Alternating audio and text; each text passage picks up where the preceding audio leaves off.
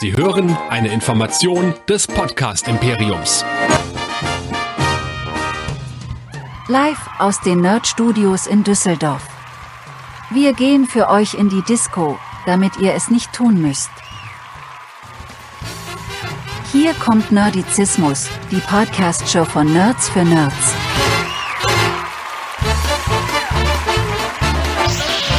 Heute mit Trek Nerds, dem Star Trek Podcast. Und hier sind eure Gastgeber. Hier sind Chris und Michael. Montagabend, 10 vor 9.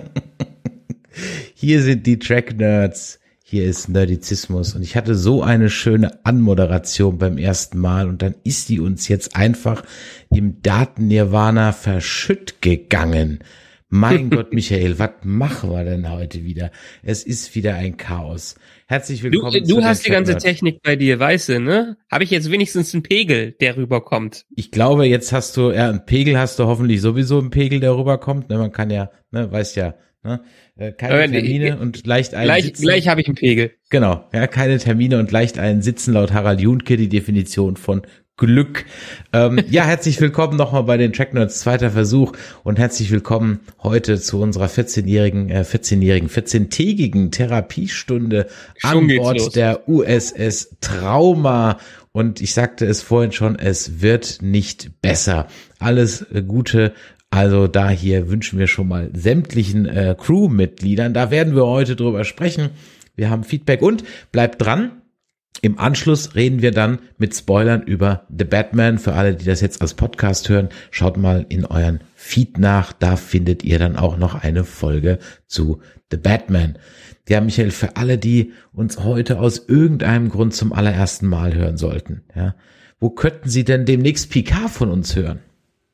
Oh, das ist eine gute, eine gute Sache, die du da sagst, äh, weil das geht ganz einfach auf nerdizismus.de und ich schau mal, ob ich es immer noch drauf hab, denn da findet ihr alles, was wir so sonst auch machen, produzieren, schreiben und was für einen Dunst wir sonst noch von uns geben. Und diesen Dunst könnt ihr dann auch kommentieren und feedbacken über die info at nerdizismus.de an unsere WhatsApp-Adresse, wo ihr bitte fleißig sprechen oder schreiben könnt, die 0152596477709 oder äh, doch gerne auch in unserem Discord-Channel auf nerdizismus.de slash Discord.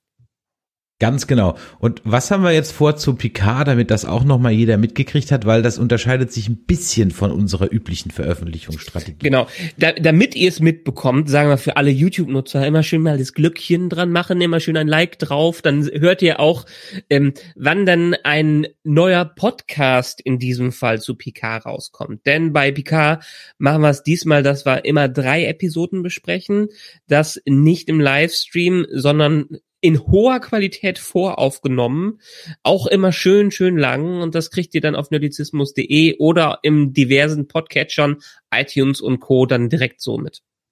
Richtig, ganz genau. Die letzte Folge von Picard, die Folge 10, die werden wir allerdings dann in einem Livestream dann schon besprechen und dann machen wir auch einen Season Recap.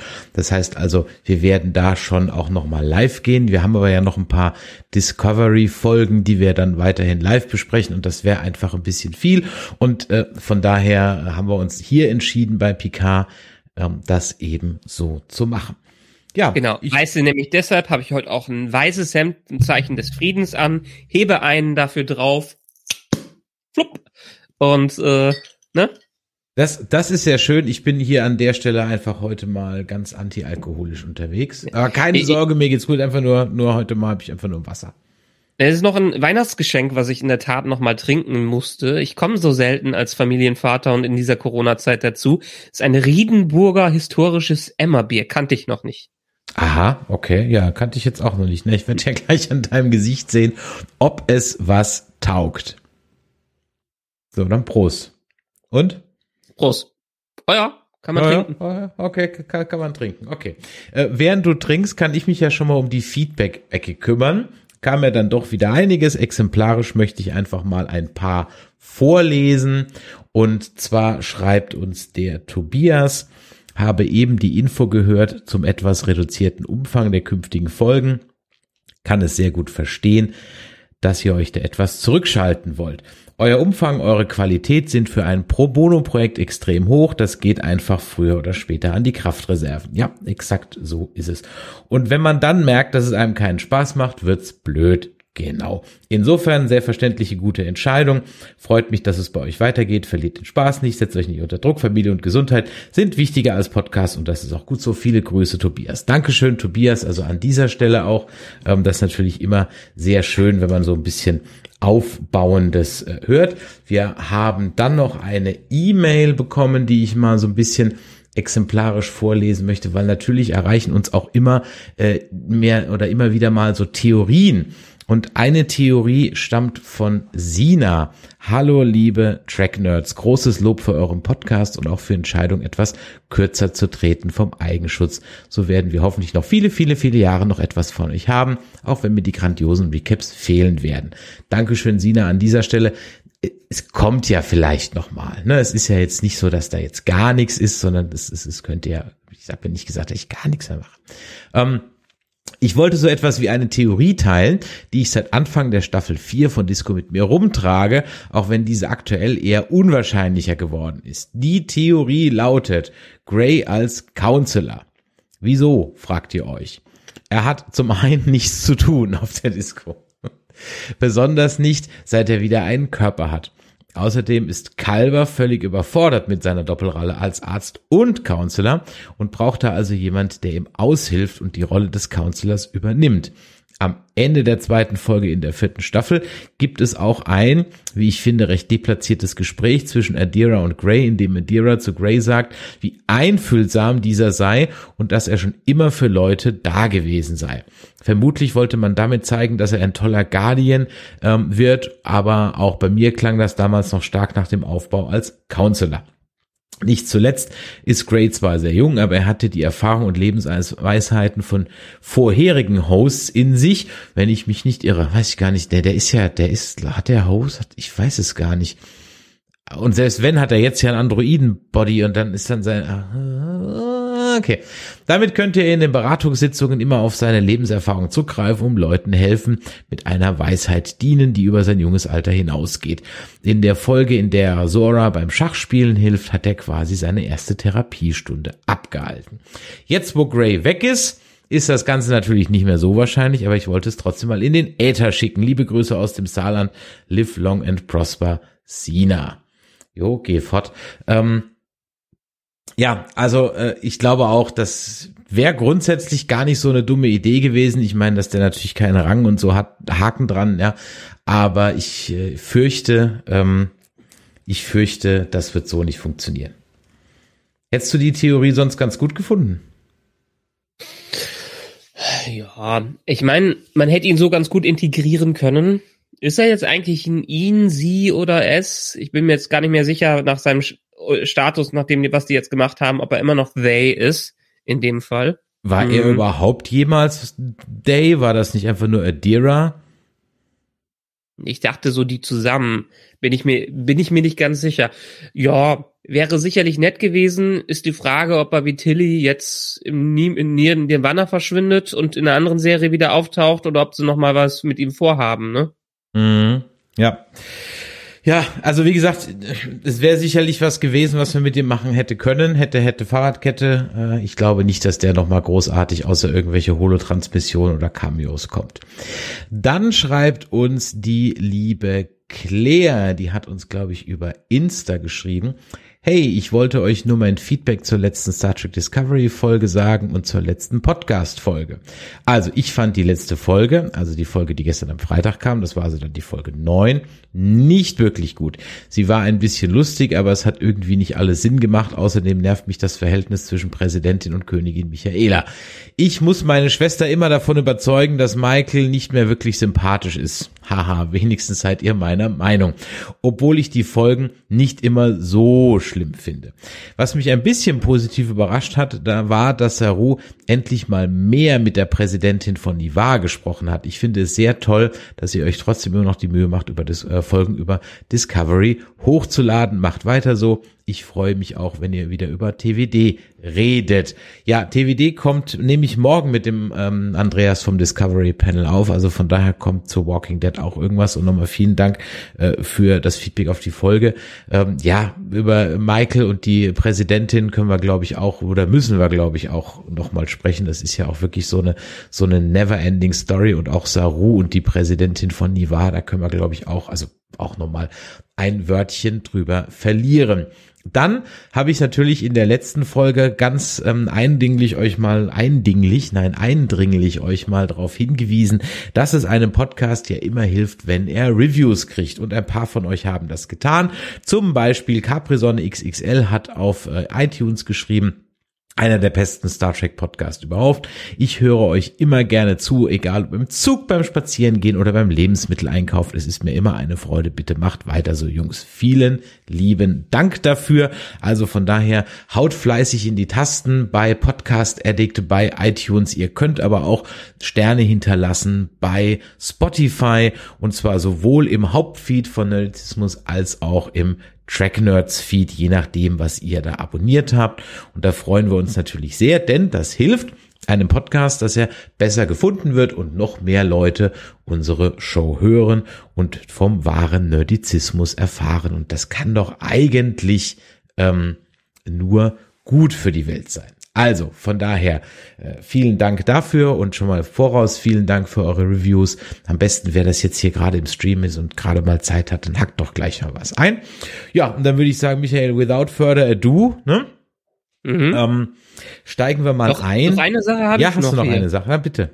Ähm, hier wurde im Chat nochmal gesagt, ob es vielleicht nicht spannender wäre, die erste Folge von Picard zu besprechen und dann die darauf folgenden. Ähm, vielleicht zum Hintergrund, einerseits treten wir kürzer, andererseits haben wir aber auch den Vorteil eines Pressevertreters, äh, dass wir so immer drei Folgen im Balk gucken können und ähm, da den Vorteil haben, dass wir die vorher schon aufnehmen können. Das vielleicht doch mal als Hintergrund hierfür. Genau, das heißt also, wir haben unser Review, wie übrigens andere Podcasts auch, da sind wir nicht die einzigen, ähm, unser Review für die ersten drei Folgen ist schon im Kasten. Ähm, von daher äh, lässt sich das an der Stelle nicht mehr machen. Wir werden aber jetzt wirklich auch nichts äh, über Picard sagen, also gar nichts, also null. Ne? Ähm, aber freut ihr euch auf zweieinhalb Stunden Podcast unterhalten. Richtig, genau, weil wir sprechen drei Stunden, äh, drei Folgen am Stück. Die kommt dann am 17.3. kommt die, glaube ich, raus, ne? Jo. Genau. Ja, also dann lass uns mal besprechen, was wir jetzt vorhaben, nämlich die Folge 10 und die Folge 11. Ähm, The Galactic Barrier. Ja. Hm, ich habe äh, von einigen Leuten gehört, meine Notizen sind auch relativ überschaubar für diese Folge. Ähm, das war so irgendwie so, ja, wir müssen jetzt halt von Punkt A nach Punkt B kommen und dann brauchen wir halt irgendwie diese Folge. Hm. Was ich immer noch nicht verstehe an sowieso diesem gesamten Serienaufbau, ähm, dass hier mal so ein bisschen Momentum reinkommen muss in gewisse Storystränge. Sie machen es immer ganz gern, eine Actionfolge und ein, zwei ruhige Episoden. Ist ja okay, wenn man in dieser alten 24 Episodenstruktur drin ist. Fakt ist aber nur, dass wir viel, viel weniger Episoden als früher Star Trek Serien äh, haben. Wir müssen das nicht übers ganze Jahr verteilen, wie es früher immer bei den Networks gemacht wurde. Ähm, deshalb ähm, muss man doch auch nicht so viel gefüllten, gefühlten Füller drin haben, Filler-Episoden. Und viele Folgen in dieser Staffel fühlen sich einfach wie Filler-Episoden äh, an. Als ob sie das Ganze in, in viel, viel kürzerer Zeit erzählen könnten, aber dann noch was zwischenschieben wollen. Wenn dann gefühlt irgendeine Art von Charakterentwicklung stattfinden würde, ähm, fände ich sehr gut hat ja bei alten Star Trek Serien auch immer funktioniert. Ähm, aber äh, hier ist es immer so ein bisschen die typische Serienwelt. Heutzutage haut man auf einen Cliffhanger, wo irgendwas dann passiert, äh, passieren muss und in der nächsten Folge drückt man wieder auf die Bremse. Und ähm, auch das hier war wieder so eine Episode, wo sich das angefühlt hat. So, jetzt sind sie endlich auf dem Weg. Jetzt haben sie endlich das ganze Zeug mit dem äh, ähm, äh, haben sie endlich einen Plan, wo sie hin müssen. Aber jetzt müssen wir uns erstmal eine Episode damit beschäftigen, dass sie überhaupt da hinkommen. Und das war für mich ja, um den Zustand der galaktischen Barriere wieder äh, zu, in Erinnerung zu rufen, ist es vielleicht ganz nett gewesen, aber auch das verstößt ja so ein bisschen gegen gefühlt den Kanon, der bisher aufgebaut wurde, was diese Barriere überhaupt anging. Ja, vor allem war halt, dass alle so vor dieser galaktischen Barriere so Schiss haben, als wäre das so, was weiß ich, so wie, wie früher bei Kolumbus, wenn die Erde zu Ende ist. Ja, dann, dann, fallen alle Schiffe hinten runter. Ja. Ähm, seit, seit 900 Jahren ist ja auch Kirk vorbei und dann hat man bisher auch keine Schutzschilde oder irgendwas äh, entwickelt, um das Ding mal ordentlich zu durchfliegen. Genau, das heißt, die kommen wieder an diese Stelle hin und tun so, also gefühlt, als wenn sie das allererste Mal überhaupt da. Ja. ja. Und äh, das war halt jetzt mal unabhängig davon, dass die bei TOS schon drüber gehüpft sind und bei TNG drüber gehüpft sind und so weiter. Ähm, darauf ich gar nicht hinaus, aber auch der Admiral hat ja so getan, uiuiui, aber da oh, bloß nicht. Oh. Ja, es ja. wird ja in einem Nebensatz erklärt, dass die Bedingungen plötzlich wieder ganz andere und viel schlimmere als früher sind. Aber in einem ja. Nebensatz. Ja, genau. Ähm, noch zu dem, was du gerade eben gesagt hast, schreibt Grillmeister Grinse, äh, im Endeffekt reicht der Plot der Staffel für einen 90-minütigen Film, gefühlt seit der zweiten Episode nur Füller. Ja. ja, es ist durchaus ein bisschen so, ähm, um da nochmal drauf einzugehen, dass wir, ich sag mal so, wir haben ja halt bei Star Trek Discovery gelernt, dass die Auflösung halt Kappes ist. Ja, und dass halt diese Mystery Box, wie du immer so schön sagst, die halt hier aufgebaut wird, dass wir halt davon ausgehen müssen, dass die halt leer ist. Ja, das heißt, dass hier jetzt im Grunde genommen über 13, 14 Folgen was aufgebaut wird und am Ende gucken wir rein und ach so, Naniten. weißt du, so, ja, so, so, so irgendwas, ne? Ähm, das ist halt im Prinzip die Sorge, die man hat, dass es jetzt im Grunde genommen halt zu nichts führt. Das, das ist eigentlich der, der, der Punkt. Ja. Mhm.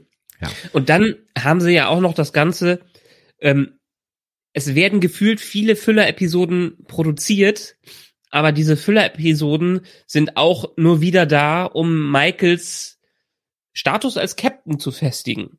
Weil, ich hatte es dir in einem Chat äh, geschrieben, die Tage, nachdem sie ja durchaus in den ersten Folgen der Staffel an ihr gezweifelt haben als Charakter und sie sich auch teilweise sehr arschig verhalten hat, ist sie äh, seitdem ähm, die ganzen Planeten wieder zusammengebracht worden sind und so sie der Intermediate für alles ist, äh, hat sie die Weisheit gefressen. Also sie verhält sich plötzlich wie ein Captain, der seit 20 Jahren in diesem Geschäft ist, ähm, spricht mit ihren Teammitgliedern, gibt ihnen Ratschläge, völlig besonnen, ich meine, ich, ich finde es ich find's ja gut, dass sie das auf diese Art und Weise macht, ähm, aber völlig besonnen und völlig aus dem Blauen heraus, ohne dass irgendwie mal eine gefühlt eine Entwicklung stattgefunden hat dahin. Ich mag die Michael, wie sie jetzt eher ist. Ich finde es besser als die rebellische, die früher war, weil sie äh, sie versucht einfach etwas Dinge durch Kommunikation zu lösen und das ist ja viel, was wir bei Star Trek äh, möchten oder dass wir von Star Trek kennen und lieben. Aber ähm, diese Schritte dazwischen, die fehlen trotz diesen ganzen Füller-Episoden, die wir bisher hatten. Es fehlen noch nicht, nicht nur die Schritte dazwischen, es werden dann auch plötzlich wieder völlig neue Charaktereigenschaften reingeworfen. Also warum ist sie denn jetzt auf einmal so? Wann, wann, wann hat sie denn so diesen Turn da äh, äh, erlebt? Ja? ja. wann, wann war das denn? Ja, wann ist sie denn plötzlich zur treusorgenden, äh, äh, paragraphenreitenden Sternflottenoffizierin geworden? Habe ich irgendwie nicht so ganz mitbekommen. Ja, plötzlich ist sie das. Naja, ähm, dann ist es ja auch so, dass wir permanent auch neue Charakter reingeworfen worden äh, bekommen. Ne? Plötzlich ist da noch ähm, neben ähm, äh, äh, ist da plötzlich noch, noch ein weiterer farbiger ähm, äh, Crewmitglied in dem, wie heißt der, keine Ahnung, wie der heißt, der in der gelben Uniform, ja, ähm, mhm. der sich ja dann auch gleich wieder verabschiedet. ja, ähm, also so, hä, der, der war jetzt eine Folge lang da, hat mehr oder weniger den gleichen Job wie Generous gemacht, also war völlig austauschbar und jetzt verabschiedet in einem, in einem, in einer extra Szene von zwei Minuten, ja, kriegt er von Saru noch so einen Pep Talk, ja, und so, oh, sie haben das alles ganz toll gemacht, ja, und äh, äh, ja. Das ist so ein bisschen, was in den vorherigen Staffeln die Crewmitglieder waren, die eingeführt worden sind, beziehungsweise die eine tiefere Story bekommen haben und dann verstorben sind. Ja. Machen sie es jetzt so, ach, wir können die nicht versterben lassen. Die erzählen einen Schwank aus ihrer Kindheit, was, äh, äh, damit wir irgendwie eine Moral von der Geschichte haben und was sie aus dem Ganzen gelernt haben oder welche Parallelen es dazu gibt. Ich meine, ist ja das klassische Stilmittel in Filmen, dass plötzlich in Dialogen Kindheitstraumata äh, ähm, erzählt werden, eins zu eins mit Dialog, wie sie sich dran erinnern können, wo sich kein normaler Mensch dran erinnern kann, was er in diesen fünf Minuten in seiner Vergangenheit gemacht hat, ähm, um jetzt hier wieder zu verschwinden, nicht um zu sterben, sondern um eine Story rauszuhauen, die aus dem Hang, äh, Zusammenhang äh, gerissen wird und die auch nicht vorher angekündigt wird, ähm, um dann einfach wieder im Hintergrund zu verschwinden, um zu Check Checkbox zu sagen, ja, wir integrieren das Team. Ja, genau. Genauso wie auch dieser japanische Wissenschaftler, der jetzt da irgendwie seit zwei Folgen rum äh, und irgendwas isst. Hä? Er wird nicht mal, ich, ich glaube, er wird nicht mal vorgestellt. Ich glaube, der hat nicht mal einen Namen. Der ist einfach nur da, um alle anderen irgendwie so zu nerven und um so der Comic Relief zu sein, irgendwie, weil das komische Alien äh, mit den großen Glubschaugen irgendwie jetzt nicht mehr als Comic Relief taugt oder so. Ich, ich habe keine Ahnung, warum. Er wurde vorgestellt, ich hab's allerdings nicht mehr. Also, er wurde so in einer Szene vorgestellt, was ja. er ist. Ja, aber war's. hat er, hat er jetzt einen Namen? Ich weiß es nicht. Keine Ahnung. Naja, also man fliegt also eben dann zu der galaktischen Barriere und zu der gab es auch dann mal ein, äh, eine Frage von deinem Namensvetter Michael. Apropos galaktische Barriere, habt ihr wissenschaftliche Erkenntnisse, was da im Real Life so abgeht? Ähm, zum einen kann ich dir also sagen, dass die, ähm, dass der Rand unserer Milchstraße ja ungefähr ähm, oder die ganze 3000 Lichtjahre so dick ist. Ja, also die, die, die, die, der Rand ist 3000 Lichtjahre dick und 500 Lichtjahre hoch.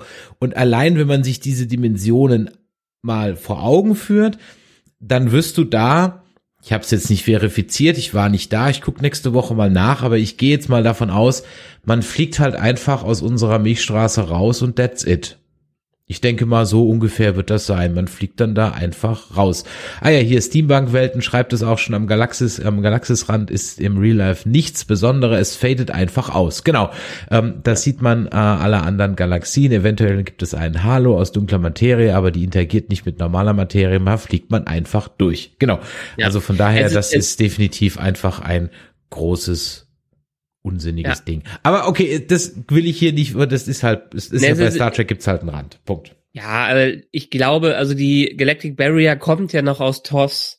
Genau. Ähm, da hat man sich das wahrscheinlich so ein bisschen dazu gedacht. Ich meine, da kamen, waren ja auch Götter und alles mögliche andere dabei. Ähm, von daher hat man sich vielleicht an der, ähm, ich möchte Van Neumann Strahlung sagen, aber das ist es ganz sicher nicht, orientiert. Es gibt ja auch um, äh, um die Erde einen Gürtel, dessen Namen ich nicht weiß, ein äh, der uns vor quasi ja. der kosmischen Strahlung äh, ah, ach, schützt. Das Magnetfeld. Das, das ist, ist das nicht dieser Neumann-Gürtel oder sowas? Nee, ich glaube, der hat einen, der, der, der hat einen Namen. Ja, ich weiß anders. Von allen, von allen Gürtel, von allen Gürtel. Ja, von Van Allen Gürtel. Genau. Und das Problem dabei ist, ähm, weswegen auch die bisherigen Mondmissionen, bemannten Mondmissionen, unglaublich viel Glück hat, hatten. Also, dass da nicht mehr passiert ist damals in den 70ern und 80ern bei den äh, Mondreisen, das ist schon ein Wunder gewesen. Ähm, denn sobald man diesen Strahlenschutz verlässt, ist man wirklich der Strahlung des Weltraums ausgesetzt. Und dies nun mal eine ganz, ganz andere, als wenn man einfach nur auf so einer ISS äh, rumfliegt, die nur 420 Kilometer um die Erde rum äh, fliegt, weil ähm, da braucht nur eine kleine Sonneneruption sein, die unser Strahlengürtel gut verträgt, aber dann wird so ein Schutzschild von ähm, einer Mondsphäre einfach mal durchschlagen und die ganzen Astronauten da drin ver verstrahlt. Und wie gesagt, damals in den 70ern hatten sie enorm viel Glück, dass sie nicht auf solche ähm, Phänomene oder auf solche Strahlenaktivitäten gestoßen äh, sind, wo man sich jetzt bei den späteren bemannten Missionen für Mond und Mars noch mehr vor, darauf vorbereiten wird. Und meiner Meinung, ich denke mal, ohne es zu wissen, könnte das so ein bisschen die Parallele dazu äh, sein. Ist ja auch ähnlich wie man, wenn man unser Sonnensystem verlässt, dann ist man ja auch im interstellaren Raum und noch einen ganz anderen Strahlungen ausgesetzt als dem Schutzgürtel unseres Sonnensystems. Ja, Ganz genau. Ja, also da ist man jetzt äh, und dann fliegt man durch und dann äh, hat man sich gedacht, was bei Orville äh, billig ist äh, oder was Orville recht ist, kann es bei Discovery nur billig sein. Und wir fliegen halt dann durch übergroße Bubbles oder Zellen oder whatever. Ja, ja, das war also abgesehen davon, dass das jetzt mal so rein wissenschaftlich natürlich sehr weit hergeholt ist, aber wie gesagt, das ist ja die Barriere an sich auch, also von daher egal, Haken dran. Ja, es war halt leider in die Orwell schon, was soll ich sagen? Wo, wo ich mich bei solchen Sachen immer wieder frage, wir sind im Weltraum ja im dreidimensionalen Raum. Ja ist wahrscheinlich keine Zeit mehr, einmal rüber zu hüpfen und rumzufliegen. Äh, nee, das, das, das, das ist ja auch grundsätzlich so, das haben ja alle, das ist ja auch so das Problem bei Star Wars, ne? Ähm, wenn die von einem Planeten flüchten, dann reicht es ja, wenn zwei Sternzerstörer bei äh, einem Planeten ist, Block, schon bloß sofort Blockade, ja, sofort Blockade, ja. Äh, oder auch ein, eine, äh, hier von der, von der Handelsgilde oder so, sofort Blockade. Also das, das, das ist halt einfach so. Ist, ist ja okay. Sagen wir mal so, die galaktische Barriere hat mich nicht gestört. Es war ein ganz nettes Gimmick. Das war jetzt so ein typischer Stein im Weg, ja. den man passieren musste.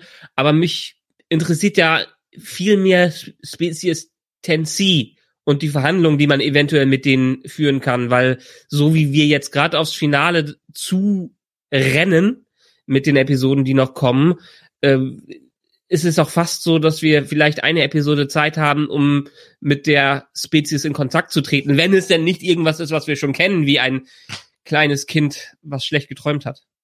Aber da bringt uns die Episode ja nicht weiter, denn wir haben noch gleichzeitig noch mal schöne neue Story aufgemacht, denn damit man durch diese ähm, Barriere kann, muss man also sein Schiff mit Antimaterie irgendwie auskleistern und die Discovery kann das, aber Book muss da ja mit seinem Taka-Freund auch rein und die haben mal diese Antimaterie nicht. Also macht man noch eine B-Story auf, nämlich, dass man gleichzeitig über Takas Backstory informiert. Der war also gefangen auf einem äh, in einem Arbeitslager der Orioner oder nee, vom, hier von der Smaragdkette.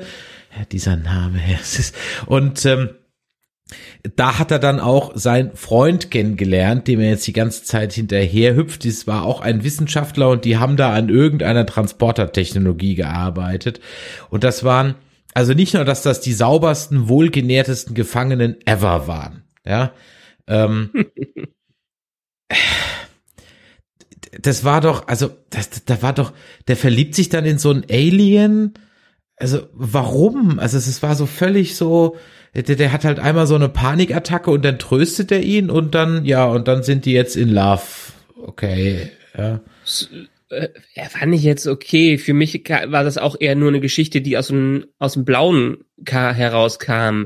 Das hätte sich noch mehr bei ihm ankündigen müssen. Er hat jetzt zwar schon ein paar Episoden Entwicklung gehabt, aber letztendlich hat man ja eher vermutet oder seine Aussage war doch, äh, dass er nach Hause zurück in seine eigene Dimension will oder ins andere Universum und jetzt ist halt der große Twist, dass er nicht daherkommt, sondern nur seine große Liebe.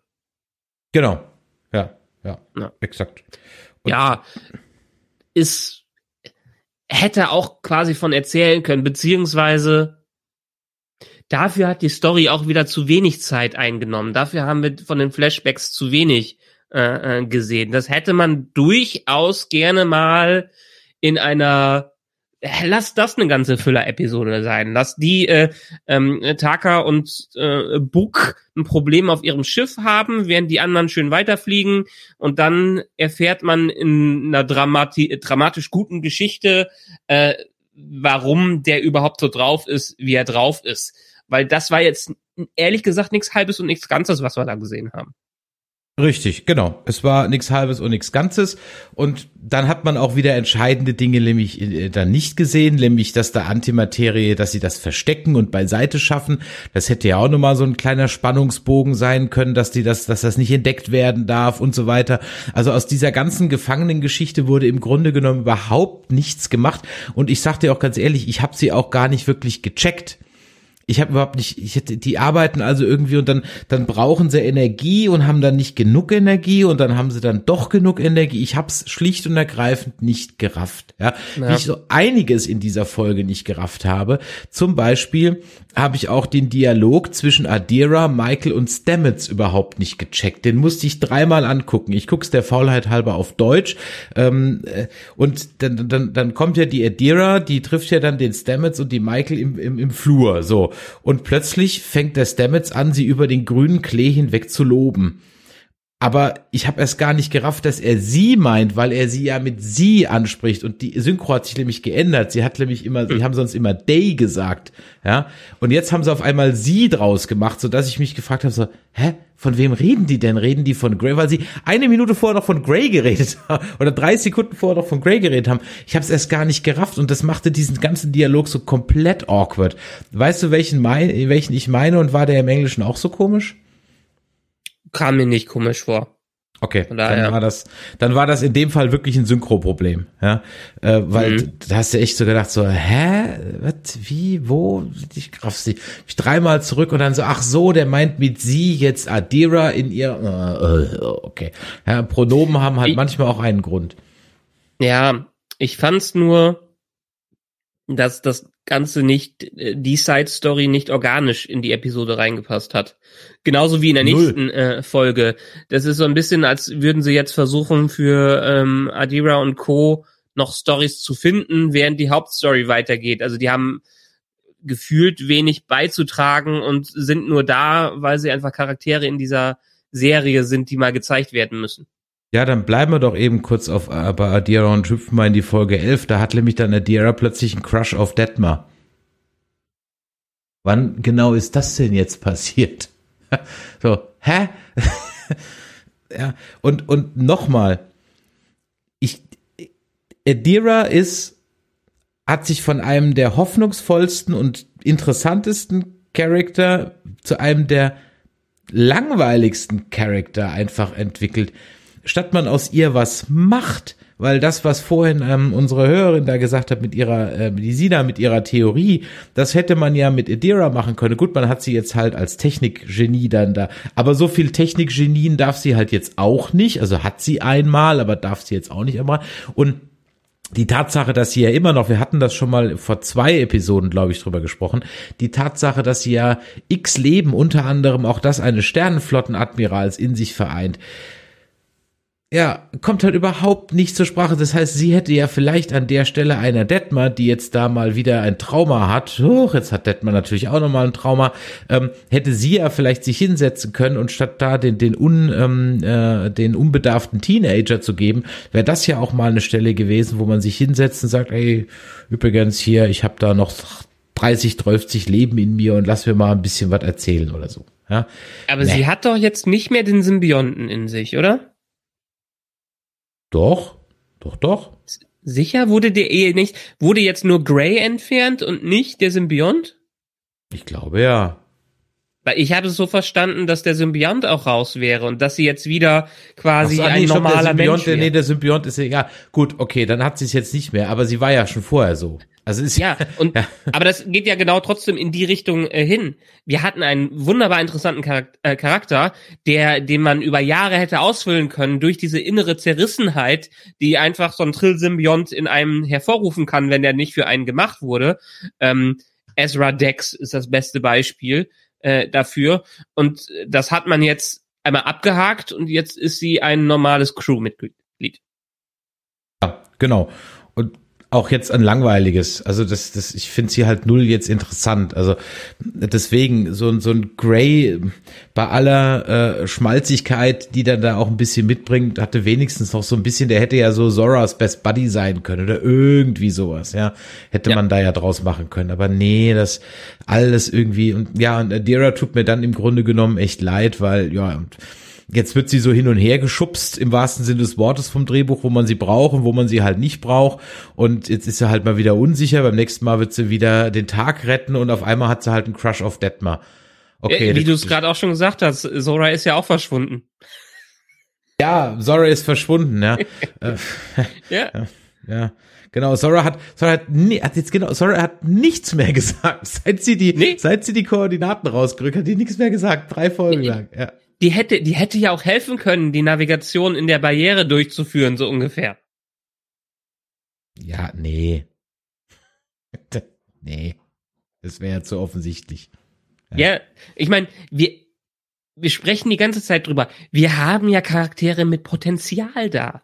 Wir haben ja interessante Charaktere. Wir haben ein Schiff, was eine Persönlichkeit hat. Wir Mhm. hatten einen Menschen mit Trill drin. Wir Mhm. haben einen ähm, äh, Androiden, der äh, eine Trill-Persönlichkeit äh, äh, war. Wir haben dieses diesen ganzen interessanten äh, Mix aus äh, tragischen Erzählungen und Zwickmühlen, ähm, der aber nur wieder aus der Kiste geholt wird, wenn wenn die Autoren das mal verlangen und ähm, man könnte sich doch so lange mit denen beschäftigen und die so organisch damit reinstricken, aber nee, man hat ja seine DMA und die muss man weiterverfolgen. Die Charaktere sind ja egal. Und die DMA, die hüpft jetzt mal wieder fleißig, denn die ist jetzt auf dem Weg zur Erde. Natürlich, diese chauvinistische Show muss natürlich ähm, äh, die Erde wieder in den Mittelpunkt äh, rücken, damit es spannend wird. Ja? Countdown, Countdown. Countdown, Countdown, genau, Countdown. Ja, es hätte ja keine anderen Planeten sein können oder vielleicht das Föderationshauptquartier. Nein, es, es muss natürlich wieder die Erde sein. Okay, gut, alles gut. Ähm, dann geraten, rasselt mal wieder ähm, Frau Präsident mit äh, äh, ihrer Heiligkeit Michaela die Ersten zusammen und ähm, dann sagt ihr, Michaela, ma- macht ihr dann mal eine Ansage und dann verneigt sie sich fast vorher. Sie verneigt sich. Also wirklich, sie, sie macht die Hand auf, auf Hand aufs Herz und verneigt sich so ein bisschen vorher und sagt, okay, alles klar, dann, ja, dann machen wir das halt so. Und wir können mal kurz über es, dann haben wir wieder ein moralisches Dilemma, das halt mal wieder in 30 Sekunden andiskutiert, aber nicht gelöst wird. Nämlich, sagen wir der Crew, dass die Erde in Gefahr ist, ja oder nein? Würdest Ja. du sagen, wenn du Captain wärst? Ich glaube erstmal nicht. Es hat ja keine äh, Relevanz, weil man seine Mission durch weiterführen will. Ja, im Sinne, des demokratischen Prozesses. Äh, wir sind ja jetzt keine Demokratie, wir müssen jetzt die äh, ähm, Tennessee kennenlernen, damit nicht alles nach hinten losgeht, weil was bringt denn das da jetzt zurückzufliegen, wenn man jetzt einmal schon durch die Barriere durch ist, so ungefähr. Ähm, von daher, ich glaube, als Captain hätte ich auch meinen Captain-Status mal äh, äh, durchgesetzt und gesagt, ja, die Mannschaft muss sich auf ihre Mission konzentrieren und das gilt auch für alle, die dabei sind, bevor irgendwie zu viel Drama produziert wird. Gut, wir sind in der Space Opera und die Space Opera braucht ihre Emotionen. Ja, aber kannst du deswegen dann im Grunde genommen einfach so einen künstlichen Streit vom Zaun brechen, der auch dann ja kein, also der ja dann, es ist ja kein, das wird ja dann nicht ausdiskutiert, weißt du? Naja, es baut sich ja dafür extra, es ist wahrscheinlich eine Vorbereitung für Folge 11, äh, wo ja die Erdvertreterin äh, dann krumme Geschäfte mit Taka macht äh, und mit Book. Ja, aber hier geht's ja jetzt darum, ob die Crew es wissen darf. Dass So. die Abgesandten das wissen, ist ja klar. Es geht ja darum, darf die Crew es wissen. Also sagst du es deiner Crew, darauf will ich hinaus. Du bist der Captain der USS Trauma. Sagst du das deiner Crew, dass die Erde in Gefahr ist? Oder hältst du die Schnauze? Lässt sie im Dunkeln?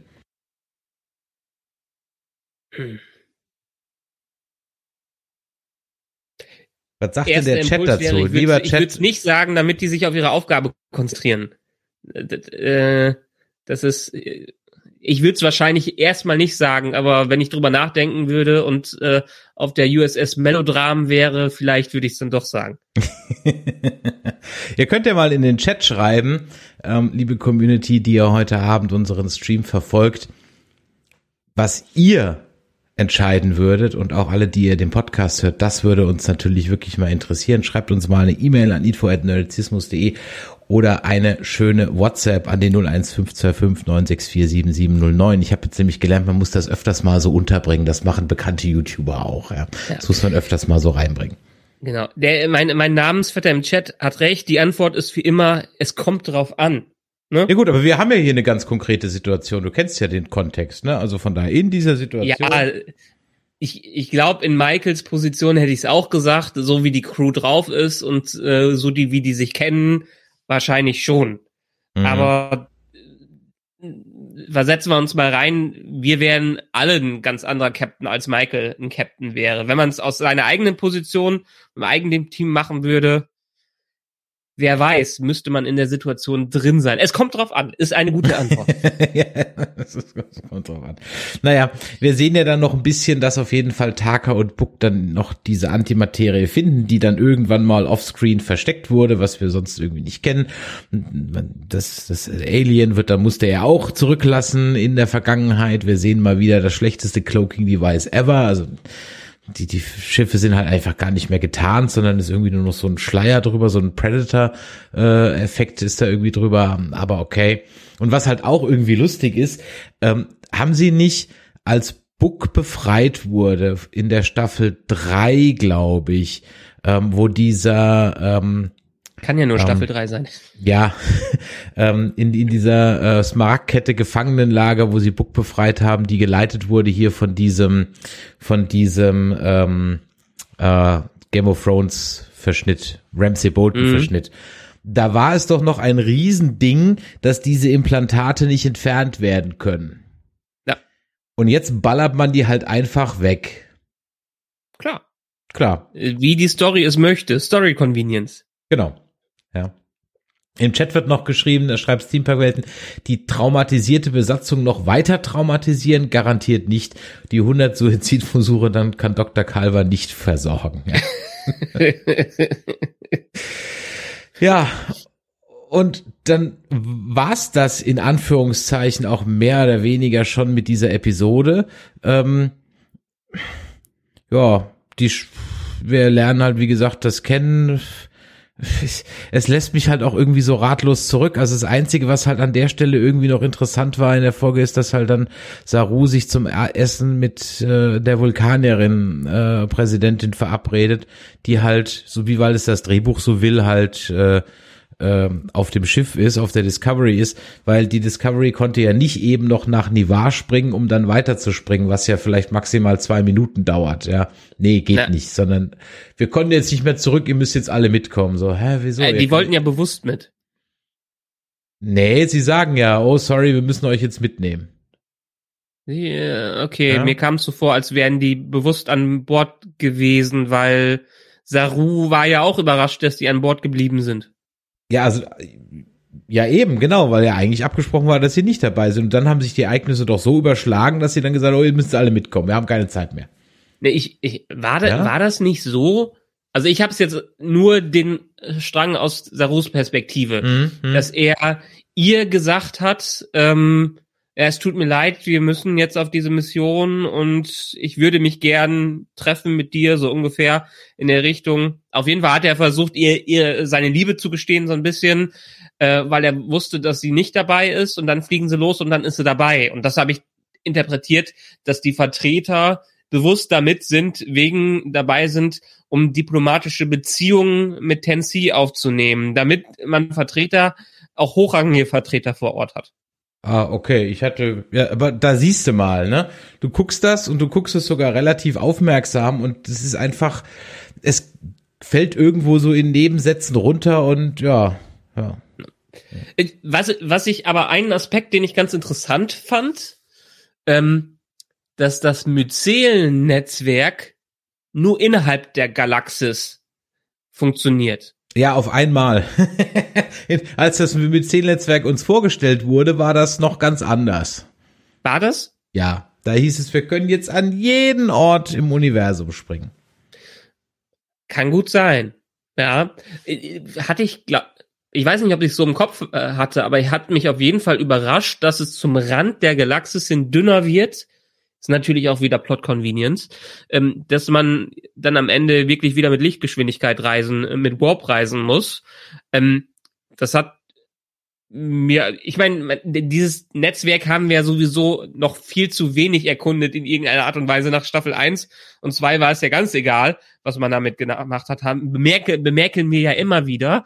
Ähm, aber hier wäre es ja dann nochmal interessant zu sehen, wie ist das überhaupt entstanden? Und wenn es nur in unserer Galaxis ist, ist es vielleicht von Hand entstanden und hat es irgendeine andere Spezies erstellt.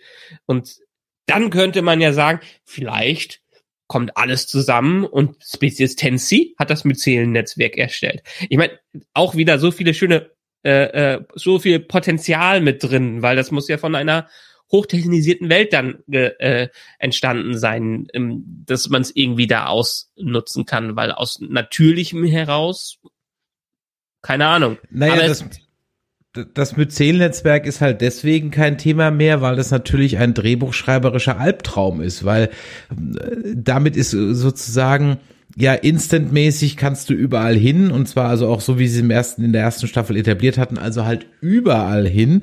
Das heißt, wenn dann müsstest du irgendwann tausend Jahre später eigentlich sagen, dass jetzt eigentlich alle Schiffe das haben, also warum denn nicht? Nur weil die Discovery, sie mussten es ja wieder rausnehmen, weil es einfach overpowered war. Sie mussten das mit Seelennetzwerk wieder reduzieren, sonst wäre es einfach ein drehbuchschreiberischer Albtraum. Sonst hättest du fast keine Stories mehr machen können, weil die sich sozusagen alle damit auflösen lassen, ja, ihr habt doch Myzel-Netzwerk und Sporentechnik. Ja, ich meine, sie haben ja schon, darüber haben wir auch oft genug gesprochen, damals zumindestens die Tragweite mit reingebracht, dass durch das Reisen im Myzel-Netzwerk das irgendwie geschädigt werden würde, dass das äh, dadurch zerstört wird, jedenfalls wie sie es früher gemacht haben.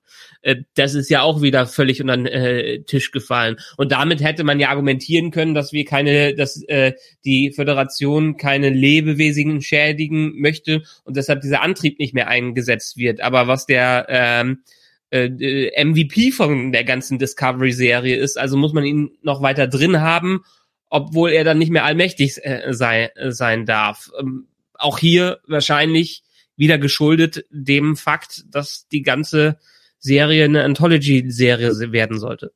Mhm. Ja, das, das ist halt im Grunde genommen so diese Geschichte, dass du halt eigentlich, ja, das Ding ist halt Fluch und Segen zugleich. Wir haben es jetzt halt dann Drehbuch plotwise nur bei der Discovery und und auch dann halt, wenn es halt jetzt nicht passt, dann wird's halt passend gemacht. Ja. Ja, und in dem Fall darf es halt jetzt dann doch nicht mehr rübergehen. Und was interessiert mich mein Geschwätz von gestern?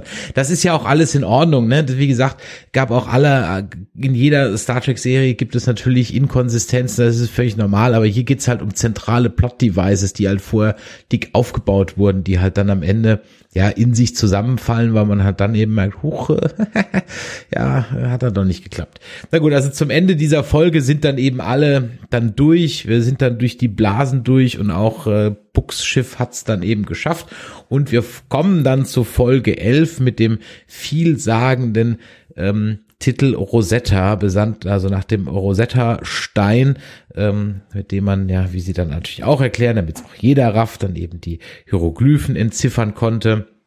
Hier gibt's übrigens auf Arte eine sehr interessante Doku über Napoleon und seinen Afrika-Feldzug. Also wirklich hochinteressant. Da ist also viel mehr als nur Rosetta passiert. Kann man sich mal, mal reinziehen.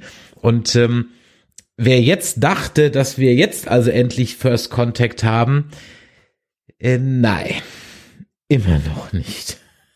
Nope. Stattdessen, und da kam so ziemlich, da habe ich das erste Mal What the fuck gerufen, äh, fliegt man an Dyson-Ringen vorbei und ignoriert sie halt völlig. Also eigentlich die Entdeckung schlechthin. Ja. Stattdessen fliegt man, das fällt mir jetzt erst ein, Moment, das ist doch total, wie, wie dämlich ist das denn? Moment. Sie fliegen also durch die Barriere, um First Contact zu machen. Dann sagt dann eben hier äh, die, die, die Michael und die ganze Crew, ja, wir brauchen noch Cultural Context. Da wurden wir auf Twitter noch darauf hingewiesen, dass wir auf jeden Fall über diesen Cultural Context reden, der also von zig Leuten ähm, äh, erwähnt wird, dass wir also vorher noch irgendwas brauchen, weil wir die Klasse 10c ja nicht kennen. Ähm, brauchen wir also noch irgendwas, damit wir mit denen so ein bisschen bonden können. Und dann kommt man auf zum ehemaligen Gasriesen, dessen Kern also da jetzt irgendwie offen liegt und man fliegt dann da runter mit einem Shuttle von, von, von The Orville. Auch die neuen Shuttle, ne, sehen ja auch aus wie aus The Orville. Und man fliegt dann da runter und um was zu suchen, nämlich irgendwelche Artefakte, damit man mit diesen CNC dann bonden kann. Aber da ist doch dies, da sind doch diese Dyson-Ringe. Die sind doch künstlich. Von wem sollen die denn sonst sein? Das fällt mir jetzt ja erst ein. Das heißt, das ist doch das größte Artefakt überhaupt, abgesehen davon, dass es ein, also das ist ja High-End, das ist ja die Endstufe der Zivilisation, sind ja im Prinzip solche Dyson-Sphären. Äh, Ey. Ja, man, man, weiß, man weiß ja, wo das Signal herkam und deshalb ist alles andere erstmal egal. Es wird im Logbucheintrag im Nebensatz erwähnt, da habe ich echt gedacht, so das gibt und jetzt fällt mir gerade ein, ja, warum fliegen sie denn nicht dahin untersuchen? Ich weiß warum, es kostet so viel Geld, da die Effekte so, wobei das auf dem Planeten sah gar nicht so schlecht aus, das muss man ja mal ehrlich sagen. Haben die denn, ich hab's nicht mehr im Kopf, haben, äh, äh, hat es Dyson Sphären und Dyson, Dyson Ringe gesagt? Da sind Ringe und die sind aber auch noch so so verschachtelt, also richtig äh, richtig geil eigentlich die ganze Nummer. Ja. Wa- Was ist der Unterschied zwischen, zwischen einem Dyson Ring und einer Dyson Sphäre? Wird dann äh, der Stern nicht komplett umhüllt? Genau, das ist wie hier bei The Man nicht The Mandalorian 2.5, sondern bei Book of Boba so ein Ding. Also oder so ein Halo Ring. Ja. Okay, also ein ein Ring, um die Energie eines Sterns zu Genau. äh, zu zu harvesten, um zu ernten, ähm, der aber nicht wie eine Sphäre den äh, den Ker äh, den Stern ganz umhüllt. Genau, und das war aber nicht jetzt nur ein Ring, sondern das waren so mehr Ringe ineinander verschachtelt. Also wie, wie so ein Atomaufbau, so ein theoretischer. Und das wird halt im, im Logbuch, ja, wir haben da so Dyson-Ringe gefunden und einen Planeten, da kommt die 10C wohl her. Wir gucken uns jetzt den Planeten an. Obwohl wir keinerlei Signale von diesem Planeten finden, keinerlei Struktur. Und es wird sogar, äh, unglaublich. Man muss ja auf die Knochen stoßen. Genau, man muss ja auf die Knochen stoßen. Und dann kommt, und da habe ich wirklich ohne Scheiß, dann ziehen sie sich ihre Raumanzüge an und dann kommt allen Ernstes eine Slow-Mo Hero Walk in den Hangar rein. Ach du Scheiße. Wie, wie bei Armageddon 1, ne? Wir sind ja jetzt auch schon im Finale. Ach nee, sind wir ja nicht. Ey, da machen die ernsthaften Slow-Mo Hero Walk. Und vor allem bei Saru mit seinem Armgeschwinge sieht es halt so richtig selten dämlich aus. Ach Gott, ach Gott, also da, da habe ich mich Ja. wirklich weggeworfen vor Lachen vom Fernseher. Da, da habe ich schon gesagt, ja, ist wieder typisch. Was ich kurioser fand, erstens mal wieder ihre ähm, ihre Mirror Universe Uniformen, die die da anhaben, wenn Mhm. die auf Außenmissionen sind, Sektion 31 Mirror Universe. Ähm, und dann die Raumanzüge an sich. Äh, In dieser Form haben wir die jetzt noch nicht gesehen, oder? Das war jetzt schon ganz ne, ganz neue Raumanzüge, die wir bisher noch nicht mitbekommen haben, oder? Doch, also die kamen jetzt vielleicht im Detail, aber ich fand's halt lustig, Weil- dass Saru seinen eigenen hat. Aber du meinst jetzt die Beleuchtung dann unten? Nee, die haben wir, ich, so nicht gesehen. äh, sah ja aus wie ein Tron. Äh, Ja. Und ja, ich kann mir vorstellen, dass dann brauchen wir halt keine einzelne Lichtquelle, sondern wird äh, alles schön schön behält, aber es sah, sah halt nicht so aus. Es sah halt so aus, als hätten die ein paar Leuchtstoffröhren an die Raumzüge geklebt, damit's cool aussieht. Ja, und vor allem ist es ja auch so, dass durch diese Beleuchtung und die Spiegelung in der Scheibe die Gesichter halt fast nicht zu erkennen waren und die Augen so komisch verzerrt waren. Die sahen ja alle aus wie Marty Feldman. Mein Gott, guckt denn da keiner mal drauf? Das sah ja grausam aus. Das sah ja, wirklich grausam aus. Also jeder guckt glupschte, wirklich glupschte da raus und ich habe auch teilweise gar nicht erkannt, wer jetzt wer ist, ne, außer Deppmer, die hatte halt einen gelben an, ja. Ähm, Ja. also, Ich meine, wir haben, wir haben im Juni einen Termin mit unserer Dreijährigen, weil die anfängt zu schielen die ganze Mhm. Zeit. Und da muss ich so dran denken, als ich diese, äh, diese Optik gesehen habe. Es muss ja scheinbar durch diesen Fischglas-Effekt gewesen sein. Ja. Entweder haben sie nicht richtig gucken können und ein paar von denen brauchen Kontaktlinsen, die sie jetzt nicht auf hatten, oder äh, es war einfach eine optische Ver Verzerrung, die wir hier hatten. ja, das, das wird durch das Plexiglas gekommen sein, einfach. Das, Ja. das, ja.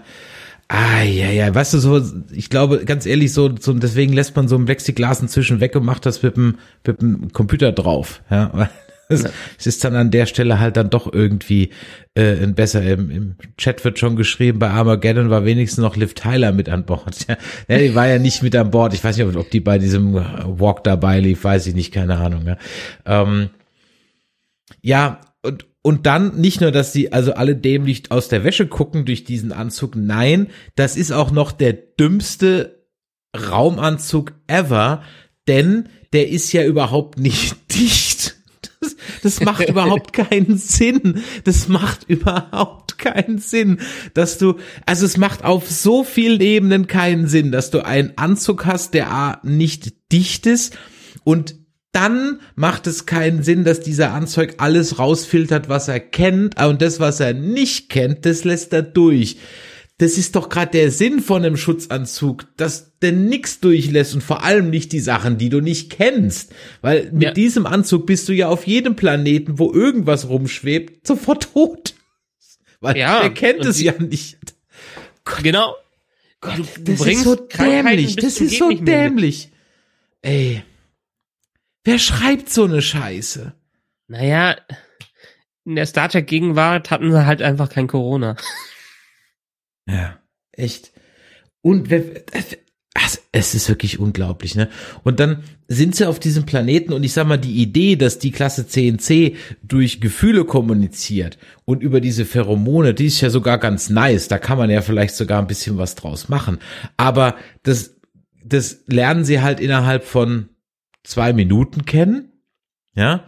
Und, ähm, und dann, und dann deaktivieren alle absichtlich den Filter von ihrem, von ihrem Anzug, um nochmal schön, schön sich, sich so ein, so ein Kick zu geben, um nochmal hier so die Baby-Liebespheromone sich reinzuziehen. Ja, ich wünsche mir zumindestens, dass CNC jetzt kein eine humanoide Spezies mit Make-up ist, sondern wirklich irgendwas Fremdes, CGI-mäßiges. Weil wenn das nicht so ist, dann wäre ich, glaube ich, jetzt tierisch enttäuscht. Ja. Absolut. Ja, absolut. Also es muss was Fremdes, Absonderliches sein, was vielleicht nur durch Gefühle kommuniziert. Äh, das, das wäre ein Ansatz, wo man wirklich mal in Alien-Designs reingehen äh, kann. Stargate Universe, weil hier eben Puddle Jumper erwähnt worden äh, sind. Mhm hatte damals den Anspruch, als eine äh, der Serien wirklich außerirdische, als außerirdisches Leb Leben zu zeigen. Alle Außerirdischen sollten da in irgendeiner Form animiert sein und nicht humanoid, was man ja durchaus in unserer Stargate Galaxis die ganze Zeit, äh, äh, ganze Zeit hatte und auch bei Stargate Atlantis. Was ich einen faszinierenden Ansatz finde, weil dieses Humanoide hat man einfach überall. Es haben halt meistens irgendwie zwei oder mehr äh, Arme, zwei oder mehr Beine und alle gehen aufrecht. Ähm, aber gerade durch sowas wie, ähm, ich hab, bin jetzt die Three-Body-Problem-Trilogie durch in den Büchern, äh, wo die Außerirdischen auch ganz absonderlich sind und sich nicht der menschlich-humanoiden Spezies annähern aus gewissen Gründen und wo auch Probleme durch entstanden sind. Wenn wir in diese Richtung gehen würden, fände ich das großartig. Also wirklich First Contact in einer ganz besonderen Art. Oh, ja, ja, First Contact mal wörtlich genommen. Warum nicht? Ja. Aber den Gag haben sie bisher noch nicht gebracht. Ähm, Im Chat wird gefragt, mal eine ernste Frage. Wie kannst du, Chris, wie kannst du mit Andreas vom Discovery Panel ernsthaft über Star Trek Discovery reden? Äh, wir reden nicht drüber. Punkt. Schlicht und ergreifend, wir reden nicht drüber. Wir klammern diesen äh, in unserer Freundschaft dieses Thema schlicht und ergreifend aus, äh, wie wir eh mal gesagt haben, dass wir mit ähm, Discovery Panel niemals über Star Trek nach 2009 reden werden. Über alles davor können wir gerne jederzeit reden, aber wir werden niemals, zumindest nicht in nächster Zeit, äh, das äh, mit denen machen. Dafür verstehen wir uns einfach viel zu gut und das soll auch so bleiben. Das sind nochmal diplomatische Beziehungen, ne? Da genau. funktioniert's. Ja. Ganz Trotz genau. Differenzen sind wir eine fröhliche Podcast-Community. ja, so sieht's nämlich aus. Ja, was soll ich sagen? Ach so, ja, Chad Reno ist dann auch mal wieder da. Tick Notaro immer gern gesehen, aber seit wann war sie nicht mehr da? Auch drei, vier Folgen. Aber jetzt scheint, jetzt ist Corona vorbei. Jetzt äh, kann sie auch wieder live interagieren mit ein paar Leuten. Und vielleicht kriegt sie jetzt ja sogar mal zwei, drei Folgen am Stück, denn sie wird for absolutely no reason lässt sie sich entführen? Was? Wie? Wo? Also Buck und Taka schleichen sich an Bord der Disco, um in bester Han Solo-Manier einen Weg zu finden, dass man die, äh, das Schiff, die Nautilus, wie heißt das, das Schiff eigentlich Nautilus? Ich glaube ja, ne? Äh, dass man mhm. das Schiff an die, an, an die Disco dran pappen kann und Zora das nicht merkt. Zora spielt auch in dieser Folge keine Rolle, also man erwähnt sie zwar, aber auch sonst, pff, auch egal. Ähm, und dann schaffen, müssen sie die, die, die Zora patchen und ihr so einen blinden Fleck machen. Das passiert auch alles ohne Probleme. Das gar kein, kein Thema, ja, äh, überhaupt gar keinen Spannungsbogen, null, gar nichts, ach, es klappt einfach. Aber dabei wird dann auch in einer völlig unspannenden Szene, weil sie komödiantisch gespielt wird, klar ist ja auch Tick Terror dabei, überrascht die Jet Reno dann den Taka, wie er unterm Tisch sich versteckt. Und in der nächsten Szene sind wir dann auf Buckschiff und sie ist dann die Geisel von ihm. Folge zu Ende. Uh, sagen wir mal so, ich hätte mir gewünscht, dass es für äh, Taka ein größeres Problem gegeben hätte. Aber in dieser Serie sind wir nicht unterwegs. Ich meine, die hatten Transporter, einen persönlichen, ja, Sicherheit, Eindringlingsalarm, alles mögliche. hätte ich den Ausgang dieser Szene gerechnet, aber nicht, dass sie und dann auch noch so so lassiv, ja, auf diesen ähm, Frachtcontainern dann so hockt dann irgendein Spruch sagt sie dann noch, ich habe jetzt vergessen, was sie dann da sagt. Ähm, ich dachte ja zuerst in der Szene, die hätten Buck überrascht und sein Plan wäre aufgeflogen. Ja, genau. Aber dann war es andersrum. Genau, richtig. Ja. Ja, ja. Äh, ja, damit ist die Aber Folge er schmachtet ja noch nach Michael, also wird's am ja. Ende sowieso alles gut. Ja, ja, ja. Ja, dann gibt's noch so eine kleine Randepisode um diesen japanischen daueressenden Nörgler, keine Ahnung, was das noch irgendwie zu tun hat. Den, den äh, Ferengi-Wissenschaftler, den zeigt man uns gar nicht mehr. Also der, der wird so schön, schön im Hintergrund äh, äh, versteckt, den dürfen wir gar nicht mehr sehen. Und ja, und der Grillmeister Grinse sagt im Chat, die Zora wäre die erste, die ich wegen der Kommunikation mit CNC fragen würde. Die kennt ja das gesamte Universum. Ja, natürlich wäre es zumindest mal eine Frage wert, aber nee, nee, warum auch? Wer? Wieso? warum? Ab, abgesehen von dem Ganzen mhm. möchte ich ja jetzt wirklich mal wissen, was Species Tensi ist. Deshalb würde ich jetzt, auch wenn wir nicht drüber sprechen, bei dieser Serie bleiben, um zu sehen, wie das Ganze aufgelöst wird.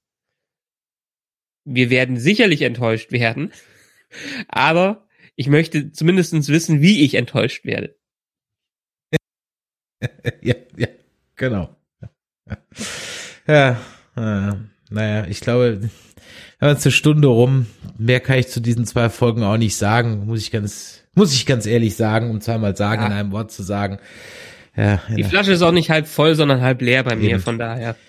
Ja, in diesem Sinne packen wir für heute die Track Nerds ein. Ihr bleibt aber noch bitte dran, denn gleich geht's weiter mit unserer Achtung Spoiler-Besprechung für The Batman. Wem die Spoiler egal sind, ähm, der bleibt natürlich jetzt im Stream einfach. Wir machen eine kurze Pause und sind dann gleich wieder da.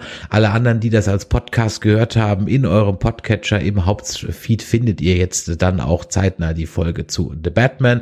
Wenn euch das heute hier gefallen hat, dann Däumelein nach oben und wie ich natürlich vorhin schon gesagt habe, mal eine Mail Mail schreiben an info@nerdizismus.de oder eine WhatsApp oder Sprachnachricht an die 01525 964 7709. Unser Discord unter nerdizismus.de slash Discord freut sich auch immer und natürlich ein Review dalassen. Das ist immer das Beste. Das könnt ihr auf Spotify tun. Da könnt ihr Sterne geben. Ihr könnt auf Podcast Addict ein Review schreiben oder auf iTunes. Und da freuen wir uns natürlich immer über viele, viele Sterne, denn die helfen dem Algorithmus, unsere Show besser zu finden. Und dann hören noch mehr Leute vom wahren Nerdizismus. Und ich finde, das sollte euch wert sein. So, Michael, In diesem Sinne dir schon mal vielen Dank, dass du auch diese Woche wieder äh, mit mir diesen Unsinn durchgestanden hast. In 14 Tagen hören wir uns wieder. Am 17.3. kommt der Picard. Und wie gesagt, alle, die über was über den Batman hören wollen, bleiben jetzt dran. Wir sind in drei, vier Minuten wieder da. Bis gleich. Tschüss. Ciao.